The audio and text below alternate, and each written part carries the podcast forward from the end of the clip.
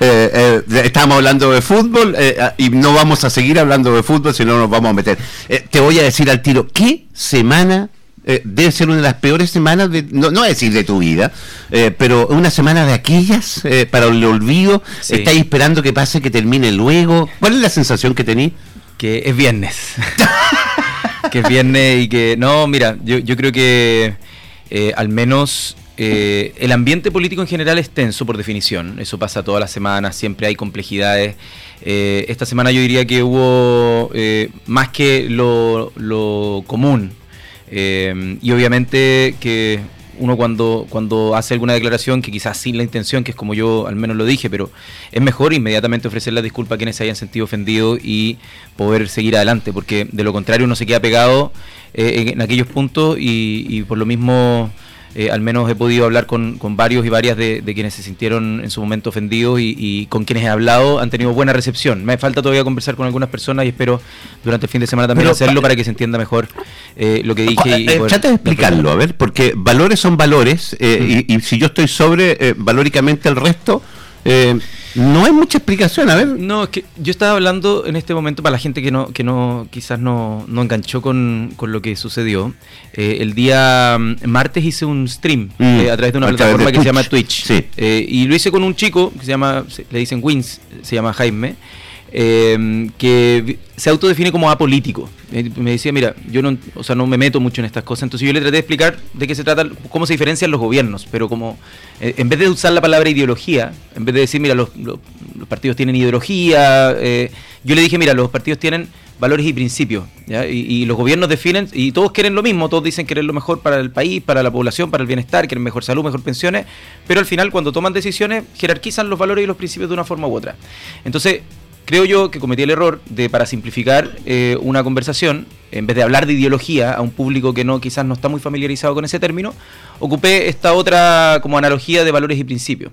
Y cuando digo, cuando me quería referir después a un proyecto político de este gobierno que comprende una multiplicidad de voces, dije, bueno, nosotros eh, nos diferenciamos del proyecto pasado y también de los proyectos anteriores. Y eso se vio como altura moral, cuando yo lo que me estaba refiriendo es básicamente que los gobiernos... con la frase anterior... Básicamente yo, yo lo que me refería es a que cada gobierno tiene su proyecto político, ¿no? Y es, legítimo que así sea. Eh, y los tiempos se vuelven cada vez más exigentes.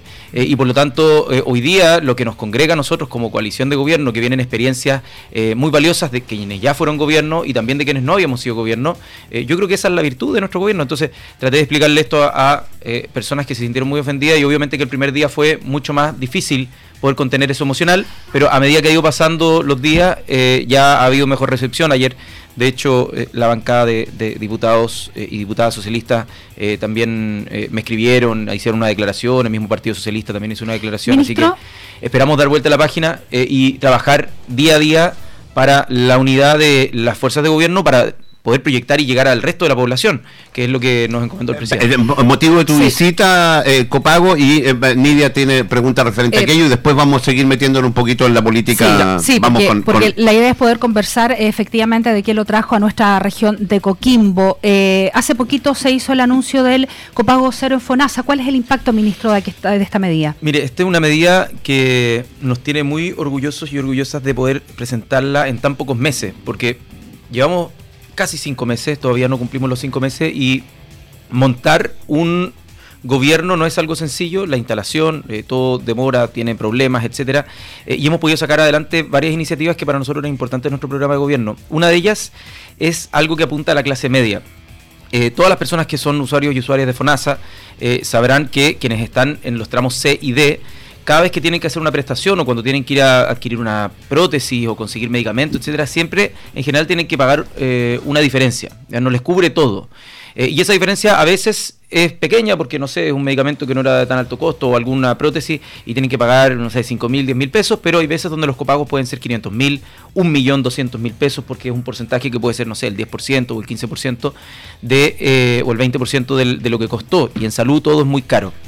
Eh, el anuncio que se hizo es que para todas las prestaciones en la red de salud pública, los tramos C y D, eh, van a ser gratuitos, es decir, sin copago, como ya lo eran los tramos A y B. Esto afecta eh, o beneficia a cerca de 6 millones de usuarios y usuarias de FONASA, así que es una medida que la podemos implementar de forma administrativa, porque requiere solo un, cambio de decreto, pero para poder aumentar las prestaciones de salud, para poder inyectar mayores recursos y así disminuir las listas de espera, necesitamos aprobar la reforma de salud que vamos a empezar a tramitar probablemente a fin de año. Y le quiero preguntar justamente por eso, porque si uno empieza a mirar qué significa esto en la práctica, los grupos 6 de FONASA gratuidad eh, es una buena noticia, sí pero el, eh, el, sector público funciona hace mucho tiempo arrastrando listas de mm. espera. Son más de 2 millones de eh, usuarios en la lista de espera, 350 mil en términos de atenciones menores, un grueso importante también en operaciones, prótesis.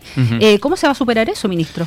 Son, son dos cosas que van en paralelo. Obviamente uno las puede unir porque es una problemática que, eh, por cierto, no la trajimos nosotros como gobierno, sino que viene heredada de distintos gobiernos en los que la lista de espera ha sido un gran problema. Recordemos que eh, fue motivo de muchos escándalos en su momento cuando se supuestamente se eliminó la lista de espera, pero que fue una eliminación administrativa que mantenía a las personas sin atención. Eh, luego con la pandemia es un dato objetivo que como todo se concentró los esfuerzos de los sistemas de salud, a quienes aprovecho de agradecer a las y los trabajadores de la salud, eh, que se concentraron obviamente en contener esto tan desconocido como fue la pandemia eh, y como lo sigue siendo.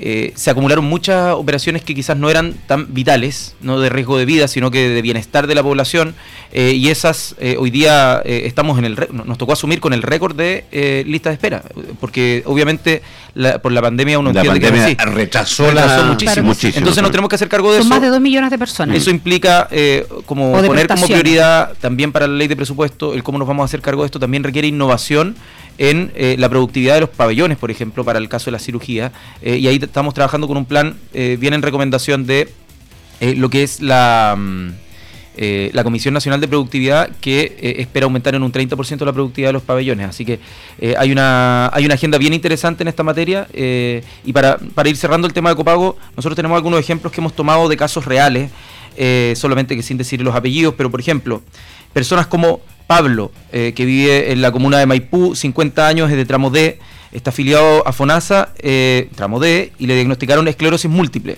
Eh, y es uno de los 85 problemas que están en el auge OGES. el tratamiento de esta enfermedad en el hospital que se atendió tuvo un costo aproximado de 17 millones de pesos y tenía que pagar un copago de 3 millones 155 mil pesos.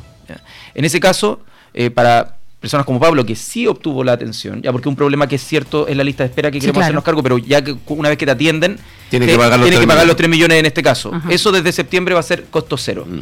¿ya? Y una ¿Desde septiembre para todos, ministro? Para todas las personas afiliadas a FONASA, porque antes en los tramos A y B, eh, que son los de menores ingresos, las personas no tenían que hacer un copago.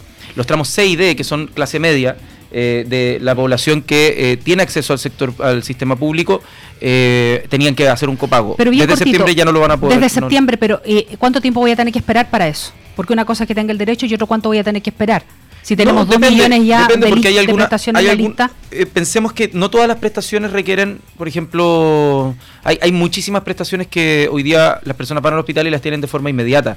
Eh, es verdad que las cirugías principalmente son las que tienen lista de espera eh, o las atenciones de especialistas, pero hay un montón de otras prestaciones en el sistema de salud público que día a día se generan y generan un copago, una deuda que después eh, de alguna forma hay que ir a cobrar. Ya no se va a cobrar porque no va a haber copago. Así que eh, estoy de acuerdo que hay que comer y más chicle a la vez. O sea, hay que avanzar en la reducción de la lista de espera, ojalá la eliminación de la lista de espera. No es algo fácil, pero vamos a poner todo el esfuerzo en eso. Pero al mismo tiempo eh, que las personas no sufran en el bolsillo porque los tiempos están difíciles. El alza del costo de la vida es algo que está impactando a todas partes y esto es directo a la clase media. Ministro, lo voy a cambiar de, de cancha. Si volviera a ser diputado con la experiencia, decía el ministro, ¿Cómo votaría algunas leyes? Por ejemplo, la ley antiportonazo, eh, la ley NAIN, la protección de la infraestructura crítica, eh, ley que eh, votó en contra en su minuto. ¿La seguiría votando en contra con la experiencia de ahora?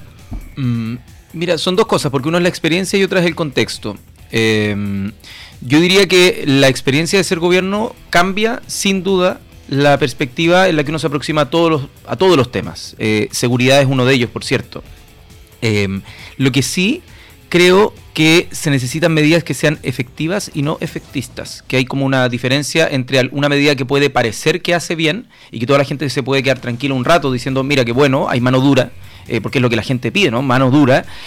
pero cuando uno revisa la evidencia, uno dice, chuta, esta medida no funciona para solucionar aquello que se propone solucionar muchas medidas en el Parlamento, en el Congreso, eh, tienen esto que son medidas efectistas, pero no efectivas, lo que se conoce en la literatura internacional como el populismo penal. Es decir, tratar de aparentar que algo se va a solucionar por el hecho, por ejemplo, de aumentar una pena mucho. Aumentemos la pena si es que estaba en 15 años, aumentémosla a 30. Si está en 30, a, a cadena perpetua. Si está en cadena perpetua, a que no tenga beneficio. Todo ese tipo de cosas en general, lo que, lo que se te demuestra es que no tiene un impacto en que haya menos comisión de delito. Eh, y por lo tanto no tiene una medida efectiva, sino que es efectista porque la gente siente... El estado de excepción, eh, el cual eh, también votaron en contra, hoy día lo utilizan y es una medida ah, efectiva. Ya, es que estaba pensando, pero, la, pregunta, pero la pregunta, la pregunta, vuelvo a hacértela. si fueras diputado de nuevo con la experiencia de ser ministro, ¿cómo votaría, por ejemplo, la ley antiportonazo? Eh, la pregunta, hay dos respuestas, o tres. Tres, o, claro. o no fuiste ese día. Mira, no, no, no sé, no recuerdo ahora porque fue hace, no sé si tres años, eh, la especificidad de la ley antiportonazo. Yo creo que hay que abordarlo y yo estaría dispuesto a votar en general a favor de la idea de que eh, haya menos portonazos. No recuerdo específicamente cuál era el... Eh, la modificación que hacía que nosotros creo que nos abstuvimos en esa en esa en esa no, votación en contra en, contra o abstención no votaste seguro sí seguro ya. Eh, pero yo creo que tendría una contemplación distinta respecto a lo que a lo que ha pasado con, el aumento del delito, que yo creo que sobre todo los delitos violentos. Misma situación con el estado de excepción, misma situación con varias situaciones, porque eh, se habla de un gobierno de voltereta, ya me refiero a que pareciera que con guitarra es otra cosa. Sí, pero, y aquí eh, quiero hacer la, la, distinción del contexto. Una cosa es la experiencia y otra cosa es el contexto. A nosotros nos tocó ser oposición a un gobierno que tuvo en sus manos el control, obviamente no solo de la policía, sino la instrucción a las Fuerzas Armadas, eh, en un momento donde a partir de un estallido social el presidente de la República le declaró la guerra al pueblo, ¿no? a, lo, que, a lo que sucedió. Eh, y generalizó, ¿no? Toda la gente que estaba protestando en su momento se asoció con que él estaba haciendo una declaración de guerra a la movilización en vez de eh, simplemente ir a atacar la comisión de delitos de manera menos generalizada. y ese, ese, ese hecho derivó en una cantidad sumamente importante de violaciones a los derechos humanos cometidas por agentes del Estado. Por lo tanto, cuando a ti un gobierno que eh, generó eso sin que se esclarezca en la justicia aún, sin que tengas personas juzgadas por las personas que fueron mutiladas, que las personas que fueron eh, muertas en, este, en este contexto, eh, es muy difícil poder confiarle el aumento de la capacidad, digámoslo, represiva que muchas veces es necesario. ¿Cuántas de esas causas están ya determinadas y con y con uh, un juicio terminado por uh, causal de derechos humanos? Creo que es creo que es una de todas las que hay. Entonces, ¿podemos hablar de muchas? No, se puede, mientras no, estén culpables. No, pues que ocurre. El problema es que no se consideran culpables y que, la, y que las instituciones muchas veces no están colaborando con la investigación. Eh, o que no han hecho, y muchas, hicieron los y muchas otras que fueron también eh, eh, falsas, como por ejemplo lo que pasó en la estación Baquedano y que fueron determinadamente falsas. Y las declaraciones de, ojo con las declaraciones que hizo el exdirector Mico, que dijo que fueron presionados para decir que habían alteración a los derechos humanos. Te pongo un caso. Fabiola Campillay, Gustavo Gatica, Cristian Valdebenito. Acá mismo tenemos el caso de Romario Veloso. Eh, casos de personas o que murieron o que quedaron eh, para toda la vida marcadas por este tema y que todavía no tienen personas responsables y que tú vas a las instituciones, revisas las, investigaciones y han habido poquísimos avances. Eh, por lo tanto, eh, cuando, por eso te digo que el contexto, además de la experiencia, importa. Yo te doy el punto de la experiencia. Cuando un gobierno le cambia la perspectiva en muchos temas y encuentra que hay herramientas que tienen que ser necesarias para un tema que ha ido creciendo mucho, que son los temas de delincuencia en general a través de distintos fenómenos eh, en el norte, eh, también en el sur, en las zonas urbanas. pero otra cosa distinta también es a quién tú le das esa atribución y en quién eres capaz de confiar para que va a usar esto en pos del bien común. Nosotros obviamente porque estamos hoy día en el, en el gobierno, sabemos que nunca vamos a poner eh, a los derechos humanos en una escala inferior. Por lo tanto, eh, si bien es una decisión compleja por lo de la voltereta, por lo que uno quiera llamar, eh, el hecho de estar pidiendo la renovación de los estados de excepción o presentar una, un veto sustitutivo para tener la infraestructura crítica, la verdad es que nosotros lo hacemos también con la convicción de que no vamos a traicionar esa línea. Eh, de, principio, me refiero en materia de derechos humanos. Por lo tanto, eh, lo hacemos si bien con esa tensión, que yo creo que puede ser sana incluso para estar siempre advirtiendo que hay que tener un equilibrio en, el uso de la fuerza, pero al mismo tiempo eh, con, la, con, la convicción de que, de que nosotros no vamos a, vulnerar ninguno de esos principios. Ministro, ¿cómo le ha fallado el Estado a la gente en el sur? Eh, porque eh, una cosa es lo del estallido social, que podemos estar de acuerdo en, alguna parte importante del estallido social, eh, pero lo, del sur viene ya arrastrándose, aumentando. Eh, se dijo, palabras claras, antes de asumir, no vamos a usar el estado de sitio. Hoy día, el estado de excepción, hoy día lo estamos usando permanentemente. No hay solución, se sigue ampliando. Eh, ¿Cuánto le ha fallado el Estado? Más que en el famoso tema de la restitución de las tierras, del pueblo a la otra gente, a la que vive con miedo, a la que le queman la maquinaria, a la que atacan. No, muchas veces las maquinarias también se las queman a, personas que son del pueblo mapuche. Mm. Eh, entonces, acá se mezclan, yo diría, dos fenómenos que son ambos de complejidades muy, muy, muy altas. Uno es, como tú has dicho, el rol que ha tenido el Estado en un conflicto que, digámoslo así, hace un siglo y medio, ya desde la, segunda mitad del, siglo XIX, eh, eh, derivó en la ruptura de lo que había sido un parlamento, parlamento no me refiero al Congreso, sino como una conversación eh, reglada, normada, civilizada entre eh, lo que en su momento fue la colonia, eh, luego el, Estado de Chile con el, pueblo mapuche. y por lo tanto, en ese momento se rompe en lo que se conoce en la historia de Chile, creo yo malamente, como la pacificación de la Araucanía, y en ese momento se empiezan a derivar una serie de eh, deudas históricas, que hoy día se reconocen como deudas históricas, eh, que algunos grupos las reivindican de distintas formas, pero que al mismo tiempo se mezclan con otro fenómeno complejo que es el del robo de madera, el del crimen organizado, el del narcotráfico. Eh, y por lo tanto tú tienes dos fenómenos que empiezan a interseccionarse en algún punto, y por lo tanto hay grupos que dejan de ser reivindicativos y pasan a ser grupos organizados delictuales. Eh, de negocios muy lucrativos, como en este caso puede ser el robo de madera, como puede ser el narcotráfico, eh, y por lo tanto tienes que tratar de perseguir con mucha fuerza eh, el crimen organizado. Yo creo que ahí estamos con un desafío gigantesco, porque ha, explotado y durante los últimos años esto esto ha sido ha sido bien dramático como ¿Es terrorismo, lo que hay, ¿Es terrorismo lo que hay en el sur? Al menos las organizaciones que se dedican a estudiar esto, el encargado de Naciones Unidas para, para, para estos asuntos, eh, ha dicho que no se constituyen como tal. Yo sé que las personas lo sienten así y por lo tanto yo no, ¿cómo, lo sientes tú? Yo no voy a imponerle a las personas el cómo quieran calificarlo. ¿Cómo lo sientes tú? Eh, yo siento que son atentados graves y crímenes muy brutales que han ocurrido allá. ¿No es eh, terrorismo? Yo los considero crímenes muy brutales los que han habido allá. ¿No es terrorismo? Yo creo que son crímenes muy brutales los que he visto allá y, ah. y al menos no, no creo que la forma de calificación, en este caso, que puede, digamos, judicialmente o jurídicamente en la experiencia comparada, eh, tener distintas formas de, de llamarse, eh, ayude a solucionar un conflicto del cual estamos poniendo toda nuestra parte para tratar de, resolver. El cortito en el robo de madera hubo dos proyectos de ley en los cuales votaste en contra. Y ahora estamos indicando para, para poder mejorar, porque de verdad era muy malo el proyecto inicial que, presentaron, no iba a tener efecto. Eh, por lo tanto, ahora nosotros hemos puesto indicación sustitutiva hace dos semanas.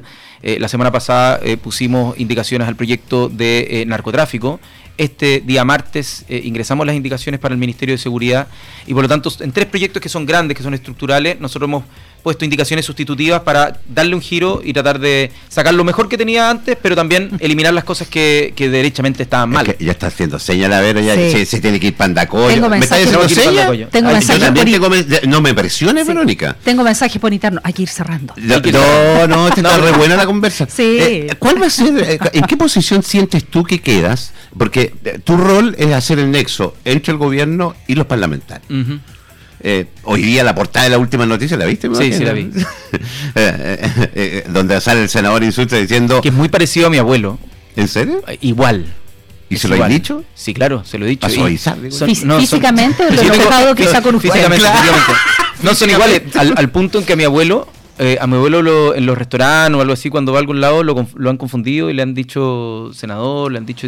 O sea, como que son muy, muy parecidos. Ahora, más allá de esa anécdota, eh, yo tengo una muy buena relación con el senador Insulza. No, pero y tengo con el senador. ¿Cómo, quedas tú, ¿Cómo sientes tú que quedas parado en este minuto cuando tengas que ir, no sé cuándo voy a ir a, la Cámara?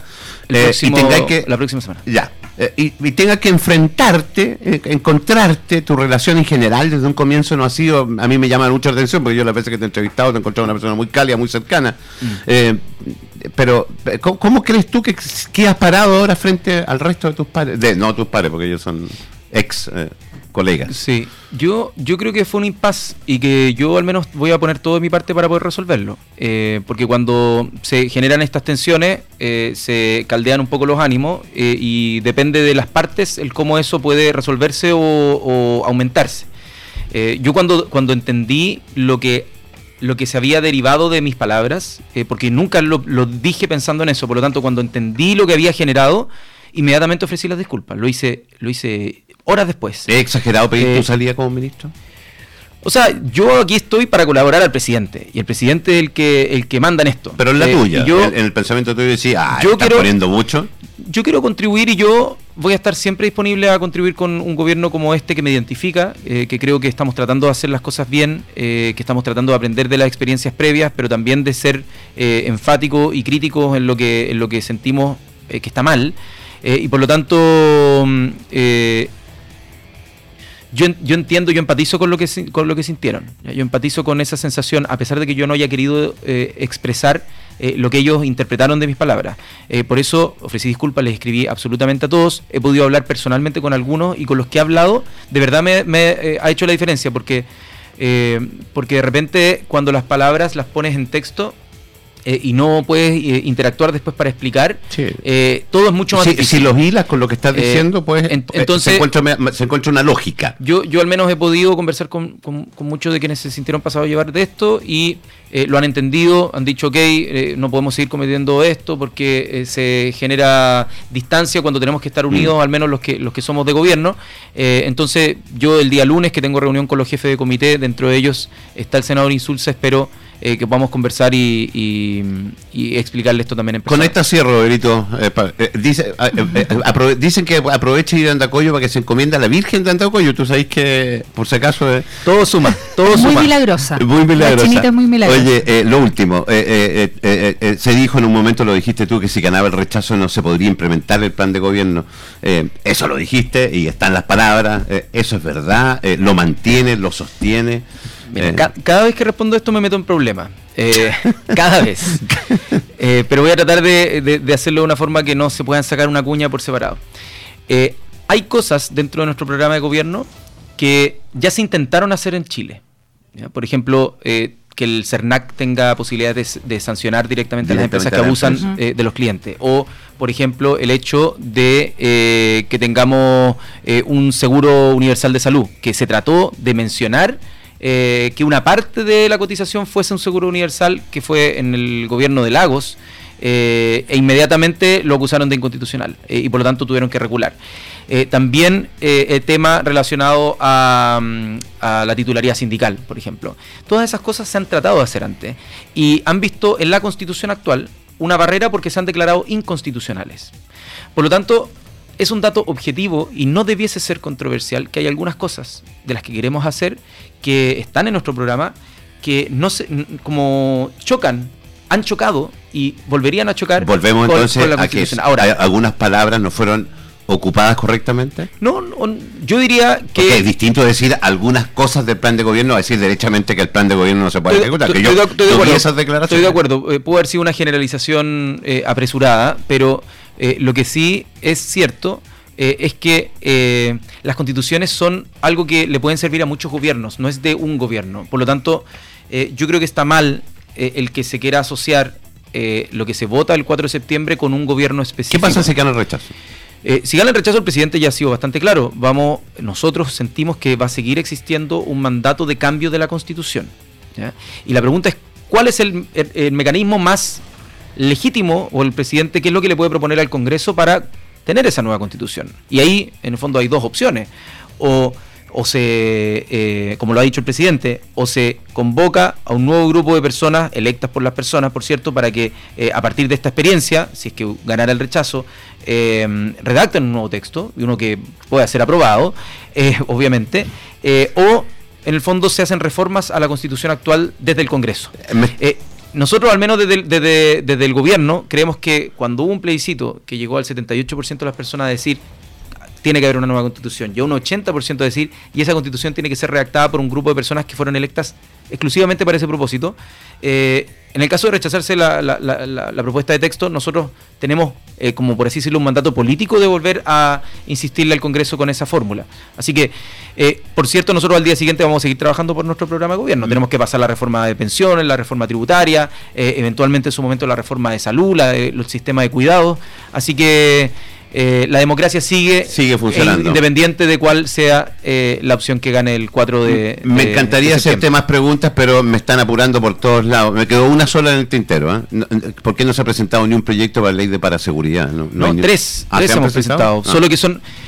Técnicamente, cuando uno presenta... Yo dije, se me quedó en el tintero, no, está contestando. está bien, está bien. Técnicamente, cuando tú presentas una indicación sustitutiva, es decir, que reemplazas un texto completo, es, ingresar un proyecto de ley nuevo. Ah, y hemos ingresado tres, ¿ya? Tanto para seguridad como para eh, robo de madera, como también para eh, narcotráfico. Así que eh, yo diría que estamos haciendo cosas, esperamos que en el Congreso podamos avanzar en esa materia y se nos quedan varios en el tintero. De hecho, eh, ley de armas ingresa la próxima semana, ya una ley corta de armas para poder... Eh, ¿Se le queda prohibir a los ciudadanos tener armas? Es que la ley corta... ¿Ya viste que él contesta? Ya la ley corta, la ley corta lo que hace, no, la ley corta lo que hace es que eh, nos ponemos un plazo eh, como una especie de moratoria para decir, mira, cortemos los accesos por, por el perímetro, eh, tratemos de hacer todo lo posible para que no ingresen más armas, para que no circulen más armas, de tal forma de que nos podamos poner de acuerdo en una ley de armas entre todas y todos. Mm. Yo creo que no se trata de quitarle la posibilidad a ciudadanos de que tengan armas, sino tratar de que haya menos cultura de armas cuando las armas son fáciles de conseguir, como pasa por ejemplo en Estados Unidos, al final todo, todo se vuelve como la solución tener un arma y nosotros creemos que la solución es básicamente que no que, que, los delincuentes no accedan a las armas y que no estén en la cultura de las armas. Hemos tenido la oportunidad de Estados Unidos, uno va al supermercado y, encuentra una sí, Por eso, eh, no, que no en Chile. Lo hacemos por eso. La idea es no avanzar hacia ellas y por un lado se parte. Quiero mostrarle una fotografía solamente 2016. Con esto termino. Han mostrado la fotografía. Aparecemos los dos mucho más jóvenes. A ver. Eh, no sé si aparecemos los dos mucho más jóvenes. El 2016 fue. Ahí, Ahí estamos. Yo mucho más joven, más oh, flaco. Mira, los dos estábamos mucho más jóvenes. ¿eh? ¿Qué, locura. ¿Cómo ha pasado el tiempo? Eh? Pero mira, pero fue cuando ya estaba, ya estaba pelado ya. Sí, pues no sé, eso me acuerdo. Sí. Eh, ministro, estaba con gorritos tan honderos como ahora. Sí, ministro Giorgio Jackson, gracias por y de verdad se, lo agradezco y le agradezco a Verónica también y a las chiquillas porque es el primer ministro de este gobierno que tenemos la oportunidad de entrevistar eh, en una semana con muy complicada para ti, se te agradece. Ya que vas a Andacoyo, encomiéndate a la Virgen, te va a hacer bien. Vamos, eh, todo suma. Para que, digo, para que tenga una semana tranquila. Muchas gracias. Gracias, ministro. bien. Chao, chao. Gracias. Nos vamos a la pausa cortita y volvemos.